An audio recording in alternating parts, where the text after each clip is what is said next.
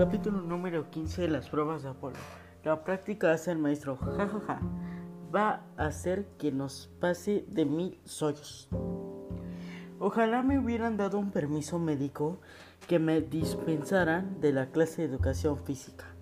Sinceramente nunca os he entendido a los mortales. Intentáis mantenernos en forma, haciendo flexiones, sentadillas, carreras de 8 kilómetros, pruebas de obstáculos y otras actividades arduas que os hacen sudar y al mismo tiempo sabéis que en una batalla perdida al final vuestro cuerpo débiles, limitados se, se deterioran, os fallarán y detendréis arrugas, colgados de piel y aliento de viejo.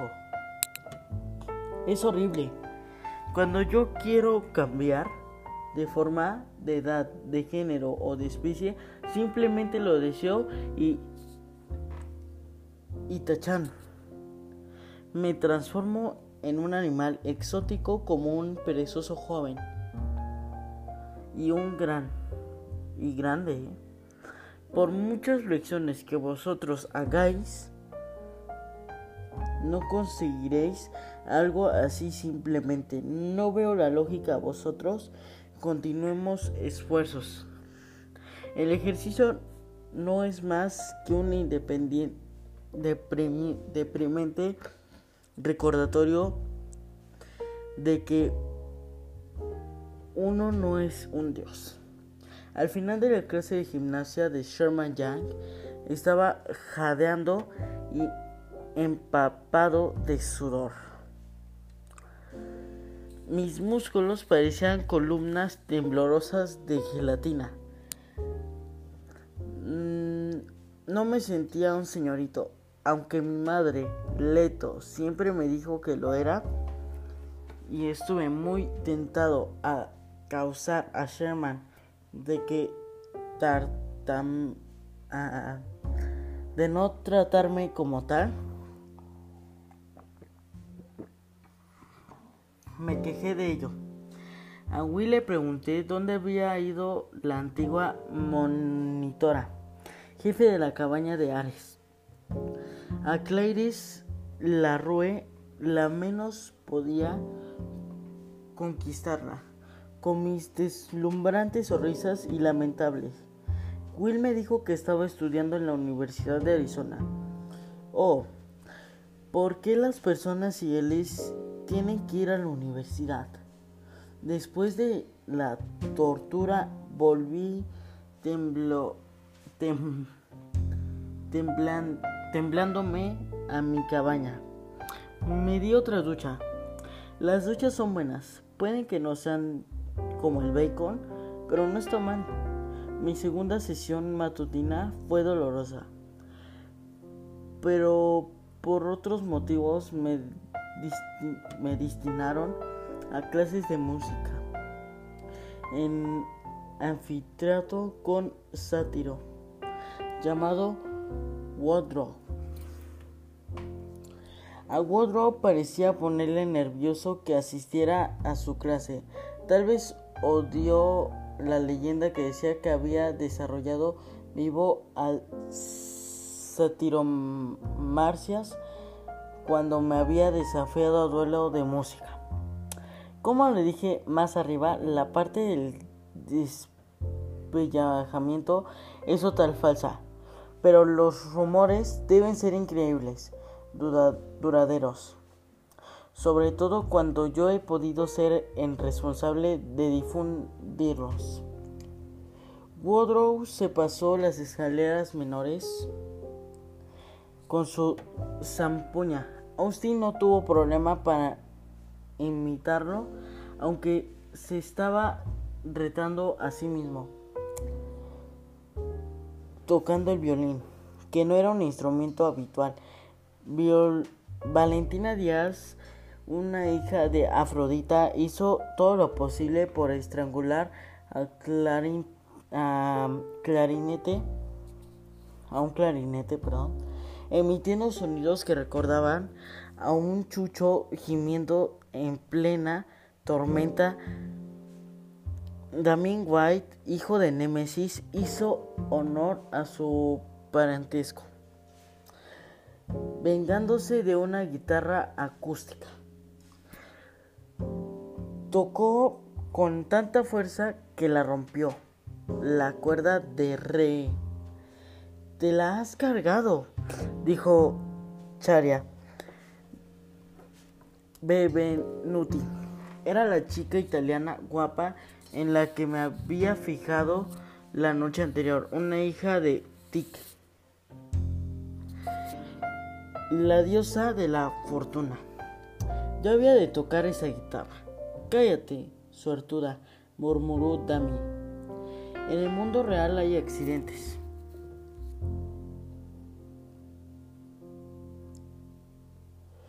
A veces las cuerdas se rompen. Charia soltó la retafilia acelerada de palabras en italiano que decidió no traducir. Puedo alegarte la mano para coger la guitarra. También me la dio regañdientes. Me incliné hacia la funda de la guitarra situando los pies de Wondro. Él se tiró, saltó varios centímetros al aire Austin rió. Tranquilo, Woodrow. Solo va a coger otra cuerda. Reconozco que la reacción de sátiro me produjo satisfacción. Si todavía podía saltar los sátiros, tal vez puede quedar, quedarse alguna esperanza de recuperar parte de mi antigua gloria. Luego podría asustar animales de granja ir ascendiendo semidioses, monstruos y deidades menores. En cuestión de segundos había sustituido la cuerda. Daba gusto hacer algo familiar y sencillo. Ajusté tono, pero me detuve a dar cuenta que Valentina estaba soñando. Soñando, perdón. Ha sido precioso. Se sacó una lágrima de la mejilla. ¿Qué canción es? Parpadeé. Se llama Afinación. ¿Sí? Valentina, contrólate. Reprendió Damien, aunque tenía los ojos irritados. No ha sido para tanto. No. Chera se sorbió la nariz. No solo ha sido. Austin era el único que no parecía afectado. Sus ojos brillaban de algo parecido al orgullo, aunque no entendía por qué se sentía de esa forma.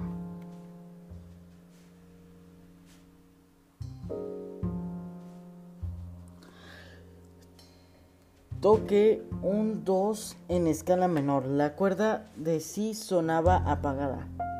Siempre la cuerda de Si había pasado 3.000 años desde que intenté la guitarra durante una fiesta salvaje con hititas.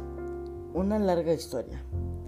Y seguida sin haber cómo hacer una cuerda de Si que no desafinase, repasé las otras escalas y comprobé encantado que la recordaba.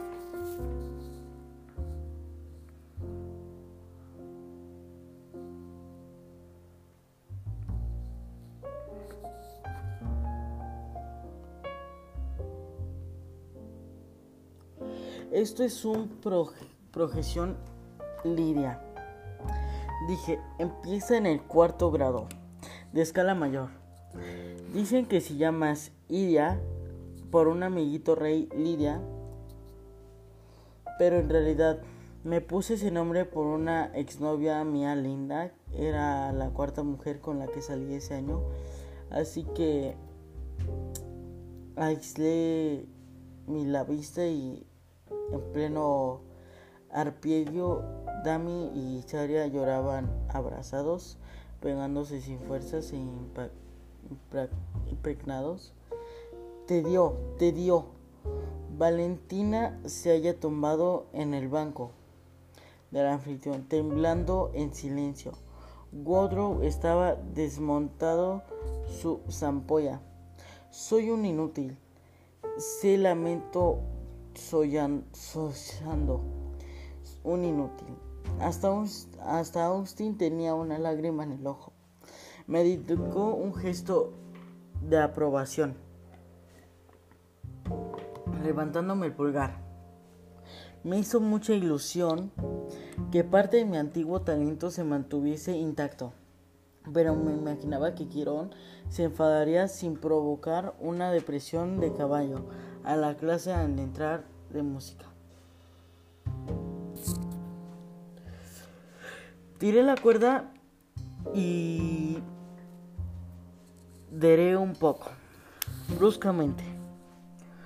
Un truco que solía usar para evitar que mis fervientes admiradores estallaran de éxtasis y me refiero a estallar un sentido literal.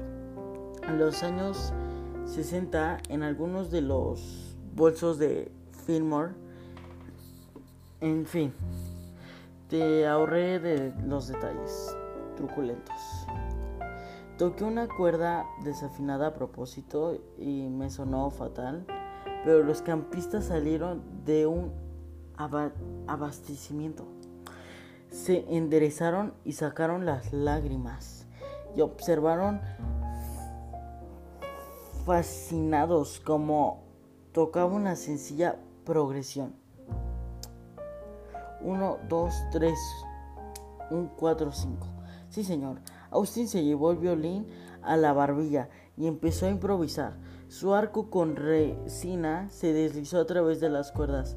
Nos miraron fijamente y por un momento fuimos más que parientes. Nos convertimos en parte de la música, comunicándonos a un nivel que solo los dioses y los músicos podrían entender jamás. Woodrow rompió el hechizo. Increíble, exclamó el sáltiro, sollando.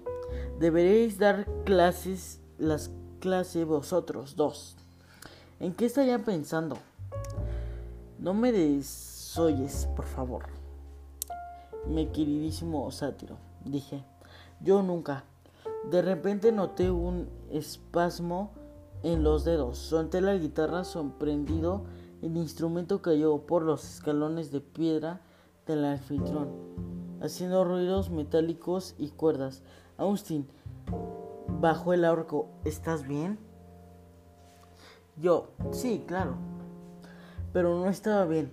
Durante unos instantes había experimentado la dicha de mi antiguo talento. Sin embargo, era evidente que mis nuevos dedos mortales no estaban a, la altura. Me dolían los músculos de la mano. Tenía marcas rojas en las partes de las yemas de los dos. Donde había tocado el diapasón y también me había extendido en otros aspectos. Notaba los pulmones secos, sin oxígeno, aunque no, no había cantado. No estoy cansado, confesé Abatio. No me extraña, Valentina asintió con la cabeza. Has tocado de una forma increíble. Tranquilo, Apolo, dijiste dijo Austin. Te recuperarás cuando los dioses usen sus poderes. Sobre todo al principio se cansa rápido. Pero yo no pues terminar la frase no era un semidios, era un dios. Ni siquiera era yo mismo. ¿Cómo podría volver a tocar música sabiendo que era un instrumento defectuoso? Cada nota no me provocaba más dolor y agotamiento. Mi cuerda de sí nunca estaría afinada. La tristeza debió de relajarse en mi cara. Timmy White cerró los puños. No te preocupes, Apolo, no es culpa tuya. Yo me encargué de que esta maldición de guitarra la pegué. No lo hice nada para detenerlo cuando bajó la escalera. Una parte de mí disfrutó percebamente de la forma que de la forma en que pisoteó la guitarra hasta reducirla a astillas y alambres. Chara resopló. Idiota, ahora nunca podré tocar. Woodrow hizo una mueca. Bueno, gracias a todos. Una clase muy buena. Las clases de tiro con arco fueron todavía aún, aún peor. Si algún día vuelvo a ser Dios, no, sí, ¿cuándo? ¿Cuándo? Lo primero que haré será borrar los recuerdos de todo lo que me vinieron a, a caer en ridículo. Hice un, un Diana, una la agrupación de mis otros tiros fue una pésima.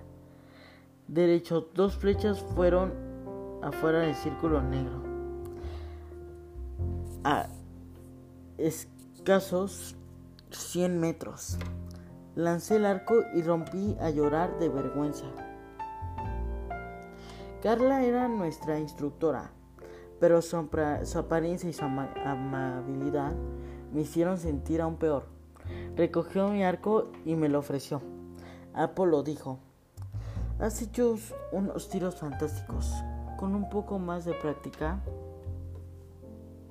Soy el dios del tiro del arco, exclamé gimiendo. Yo no puedo practicarlo.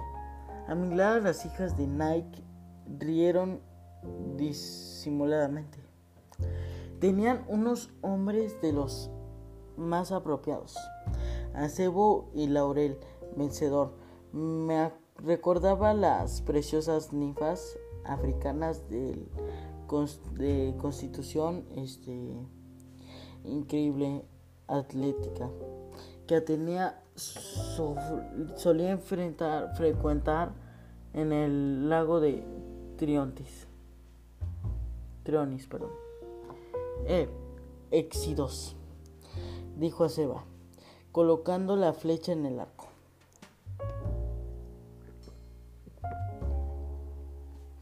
La práctica es la única forma de mejorar. Marcó 7 en el anillo rojo pero no pareció importarle en lo absoluto. Para ti a lo mejor repuse, tú eras un mortal. Su hermana Laurel resopló. Llora para ti también. Aguántate. Los ganadores no se quejan. Disparó su flecha y cayó al lado de la de su hermana pero justo dentro del anillo rojo. Por eso yo soy mejor que Acebo. Ella siempre se está quejando. Sí, claro, gruñó Acebo. Lo único de lo que me quejo es de lo mala que eres. Ah, sí, replicó Laurel. Venga, vámonos. Venga, vamos, perdón. La mejor de tres tiros. La que pierda frega los servicios un mes. Hecho. Y sin más se olvidaron de mí. Sin duda habría sido una magnífica ninfas de Triontis. Carla me cogió el brazo y me llevó lejos de las llanas. Esas dos me sacan de quicio. Las hicimos con monitoras de Nike para que pudieran competirse entre ellas.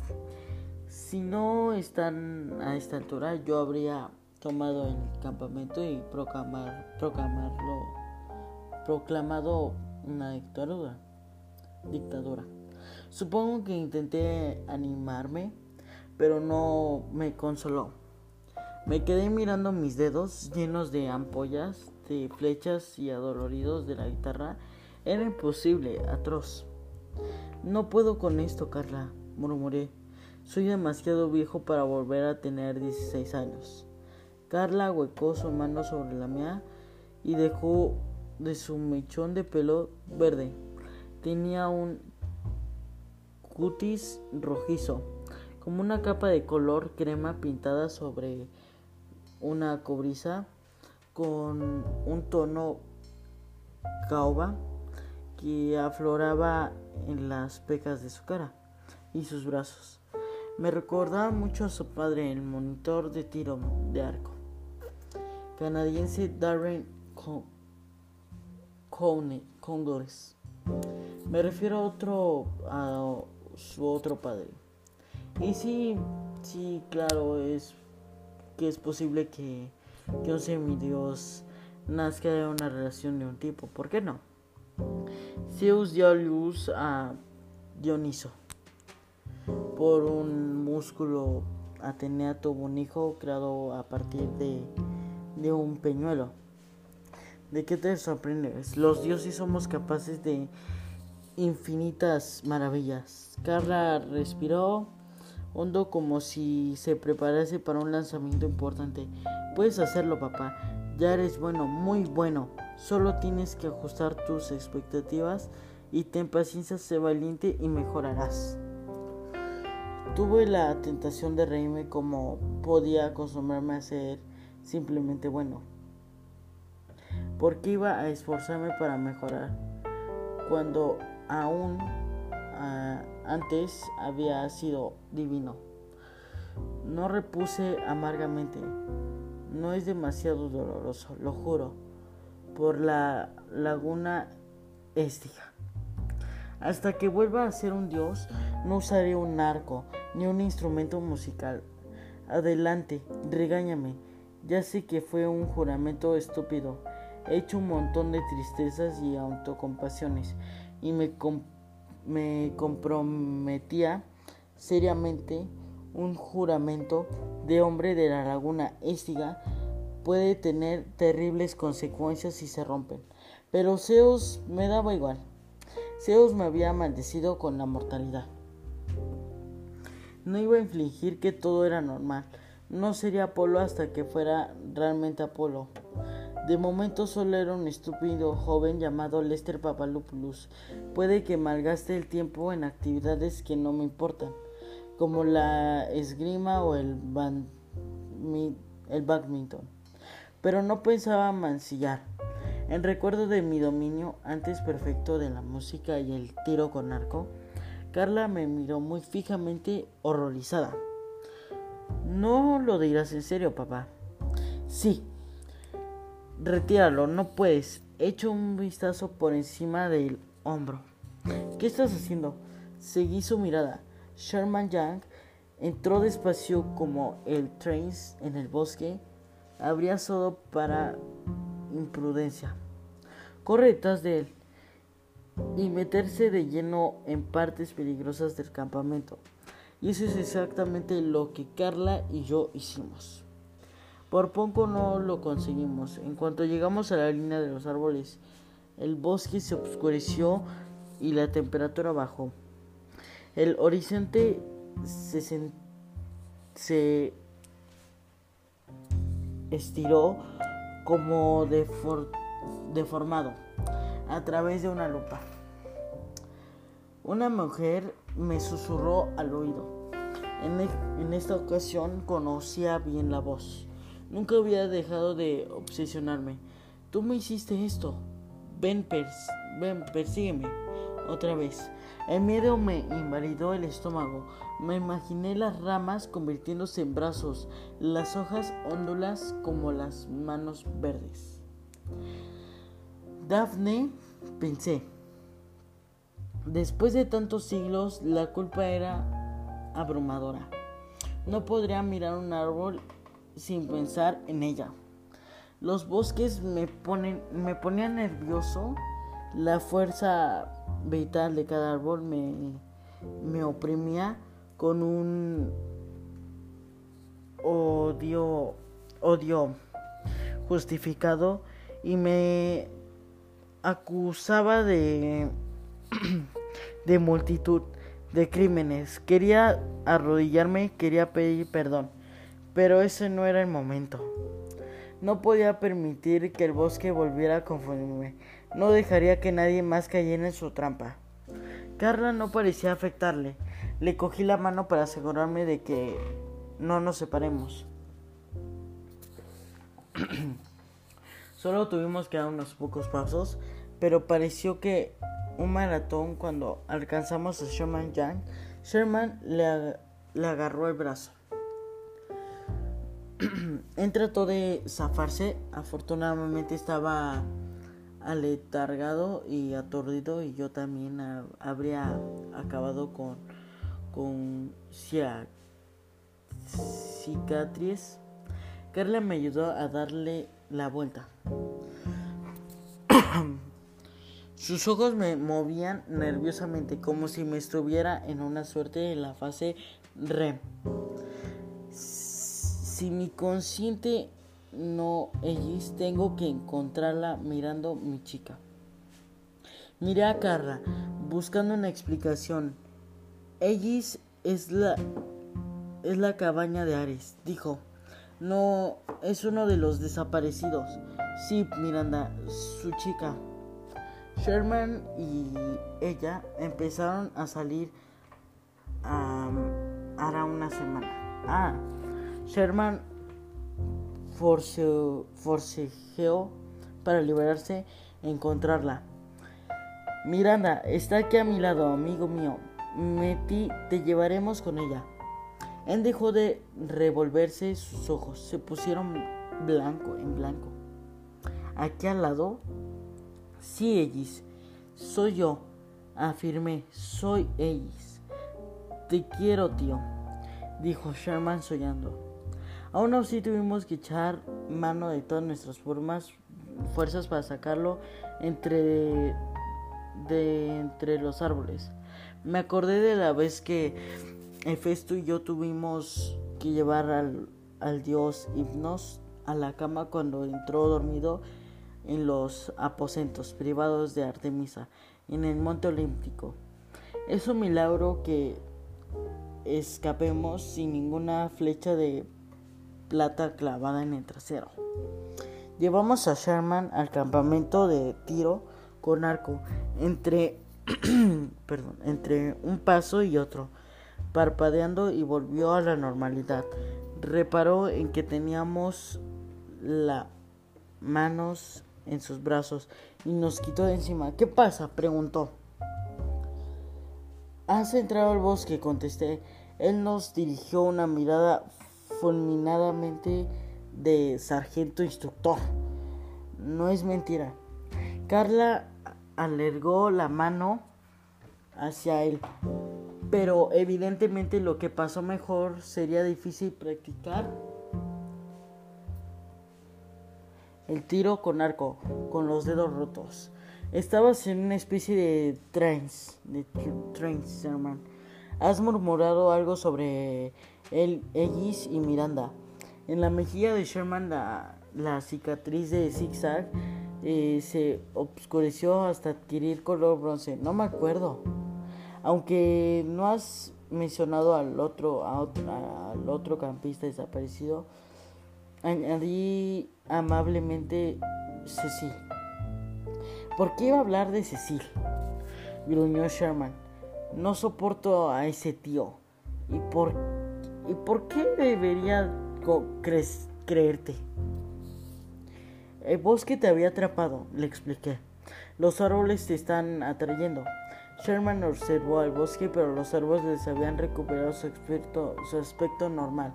Las sombras alargadas y bamboleantes manos verdes habían desaparecido. Oye, repuso Sherman, tengo una herida en la cabeza por culpa de la pesada de tu amiga Meg. Si me he comprado una forma rara, ya sabes por qué. Carla frunció el entrecejo, pero basta. Le respetó Sherman. Si uno de vosotros dice algo de esto, os haré comer vuestros carcajes. No necesito que la gente ponga en duda mi autocontrol. Además tengo que pensar en la carrera. Nos rozó al pasar. Sherman, lo llamé. Él se volvió a Él se volvió apretando los puños. ¿Qué es lo último que recuerdas? Inquirí. Antes de despertar con nosotros, ¿en qué estabas pensando? Fue un microsegundo la expresión de aturdimiento. Volvió a reflejarse a nosotros en Miranda y eh, Ellis, Ellis. Como tú has dicho, estaba pensando, quería saber dónde estaban. Y entonces estabas preguntando. Un manto de miedo se puso sobre mí. Quería información. Yo. La caracola sonó en el pabellón del comedor. La expresión de Sherman se endureció. ¿Has entrado en el bosque? contesté. Él nos dirigió una mirada fulminada, fulminante. El sargento instructor. No es mentira. Carla alargó la mano hacia él, pero evidentemente él pensó mejor sería difícil practicar el tiro con arco con los dedos rotos. Estaba en una especie de trance, strange. Sherman, este, has murmurado algo sobre Ah, perdón. me No importa. Ya basta. Ahora tenemos que comer. Luego acabaré con vosotros en la carrera de tres piernas. Había oído amenazas peor. Pero Sherman hizo que sonase bastante intimidante. Se fue como pasó con paso resuelto hacia el pabellón. Carla se volvió hacia mí. ¿Qué ha pasado? Creo que ahora lo entiendo, dije. Ya sé por qué han desaparecido los campistas.